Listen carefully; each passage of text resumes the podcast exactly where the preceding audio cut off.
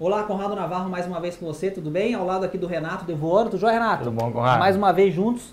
Hoje a gente vai falar de um tema muito interessante, que é um artigo que o Renato escreveu, e eu fiquei muito intrigado, Renato, porque você fez um artigo que gerou uma polêmica, e é essa polêmica que eu vou levantar para você é, destrinchar aqui para a moçada. Você falava sobre desapego. E aí, em algum momento do texto, você falava sobre desapego como um estilo de vida para enriquecer. E aí teve um leitor que veio no comentário e falou assim, mas peraí, Renato, eu não estou entendendo mais nada, cara. Você está falando de desapego, de largar eh, as coisas como um estilo de vida e ao mesmo tempo de enriquecer. As duas coisas não são muito compatíveis.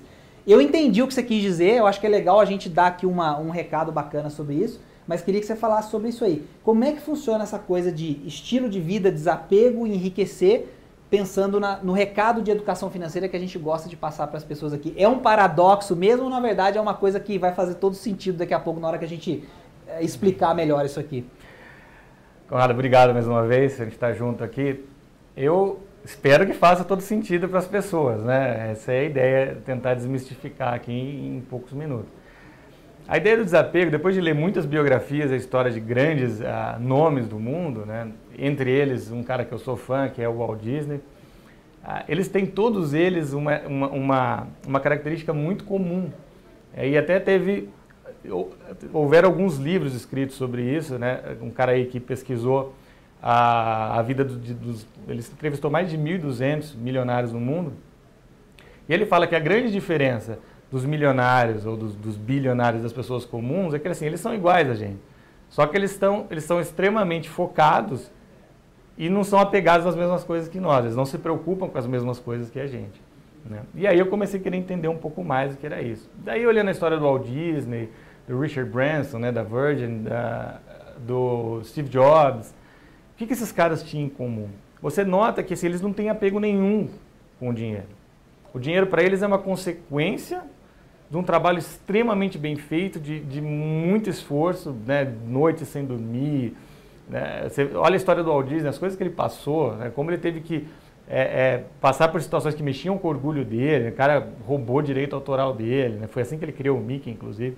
Se ele fosse um cara apegado à grana, quando tiraram o direito autoral do Coelho Oswald, que hoje voltou para a Disney, né? ele estava voltando de Nova York, completamente perdido, falou, bom, agora o negócio é arrumar um emprego e partir para o abraço. Não. Ele, nesse momento ele usou aquilo de estímulo, criou o Mickey e hoje a Disney é o que a gente sabe o que é. Ou seja, se ele fosse apegado ao dinheiro, ele jamais teria feito isso. Mas ele era apegado às ideias, ele era apegado aos ideais, ele era apegado à vontade de ser um cara diferente, à vontade de trazer para o mundo aquilo que ele queria trazer, que ele deixou esse legado para a gente. Então é essa a ideia. As pessoas que têm um sucesso estrondoso, elas não têm apego ao dinheiro. Né? Ou seja, elas não, porque se elas tivessem, elas não faziam. E todos eles, sem exceção, quebraram várias e várias vezes. O Walt Disney ficou sem dinheiro assim, para comer muitas vezes. Richard Branson a mesma coisa. Até ele fazer a Virgin, ele quebrou duas ou três empresas. Se ele fosse pegar, ele ia falar, não, chega disso. Eu vou pegar minha carteira de trabalho e vou para um emprego tradicional. Exatamente. Eu acho que no fundo o que você está dizendo é assim, tem muito a questão de comportamento diante das coisas e e não colocar o dinheiro como um objetivo, quer dizer, não, com aquela jamais. coisa do fim.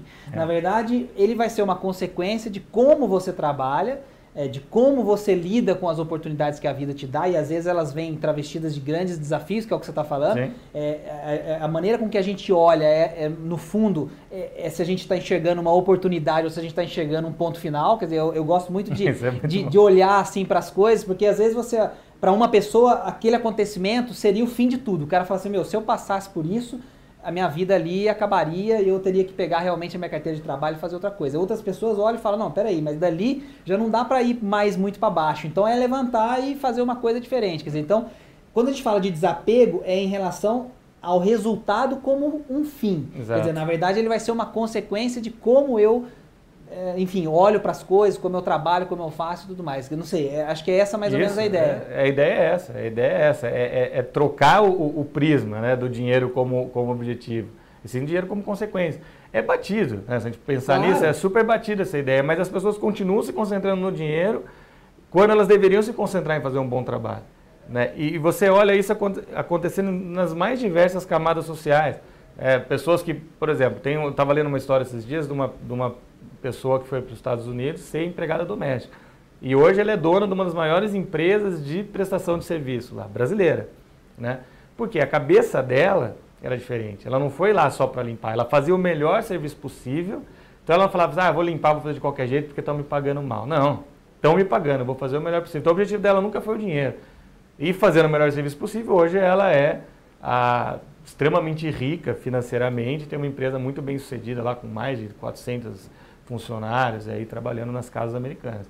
Então essa é a ideia. Ela, se ela tivesse pegado só no dinheiro como um fim, talvez isso jamais tivesse acontecido. É, como... a, gente, a, gente, eu acho legal quando a gente fala dessas histórias, porque a gente passa a admirar as pessoas muito mais pelo estilo de vida que elas têm ou seja, o comportamento, a atitude delas diante das coisas, do que pelo resultado sim, financeiro. Sim. Porque se você passa a pensar só no resultado financeiro, você é, é, simplifica demais a trajetória sim. dessas pessoas. E aí, é, o dinheiro, se a gente for pensar bem, eu sempre falo isso, é meio polêmico, no final das contas ele é a parte fácil.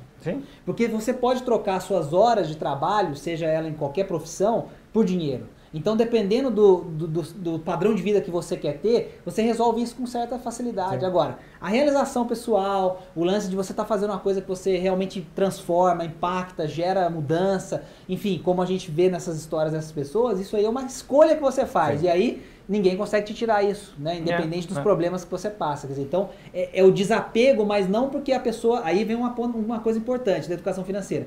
Não porque ele não liga pro dinheiro. É, é esse, essa hum. confusão que a gente não pode fazer. Não pode. Não é porque o cara não liga pro dinheiro. Não, é que ele tem prioridades que são mais importantes. Mas quando ele começa a ganhar dinheiro, quando ele lida com uma situação que envolve dinheiro, ele aprende. Sim. Então, se ele quebra, ele aprende o que, que ele não pode fazer de novo e que provavelmente ele fez, que levou ele naquela, naquela ocasião, e aí ele não repete isso num próximo empreendimento. Quer dizer, aquele erro ele aprendeu. Sim. Ele pode quebrar por uma outra razão, mas Sim. aquele erro ele aprendeu. E quando ele enriquece, ele passa a valorizar, porque tudo aquilo que ele conquistou é resultado do esforço Sim. que ele empreendeu ali. É, dizer, é, é, batido, de novo, mas assim, mas é uma coisa que faz todo sentido. Faz todo sentido. É, usar o erro jamais como, como o pontinho negro, né? Assim, usar o erro para a evolução seja, o erro é importantíssimo. O John Lester da Pixar fala que eles comemoram os erros retumbantes como se fosse um, um gol da, né, ou seja, lá nos Estados Unidos, como se fosse um touchdown lá do time deles.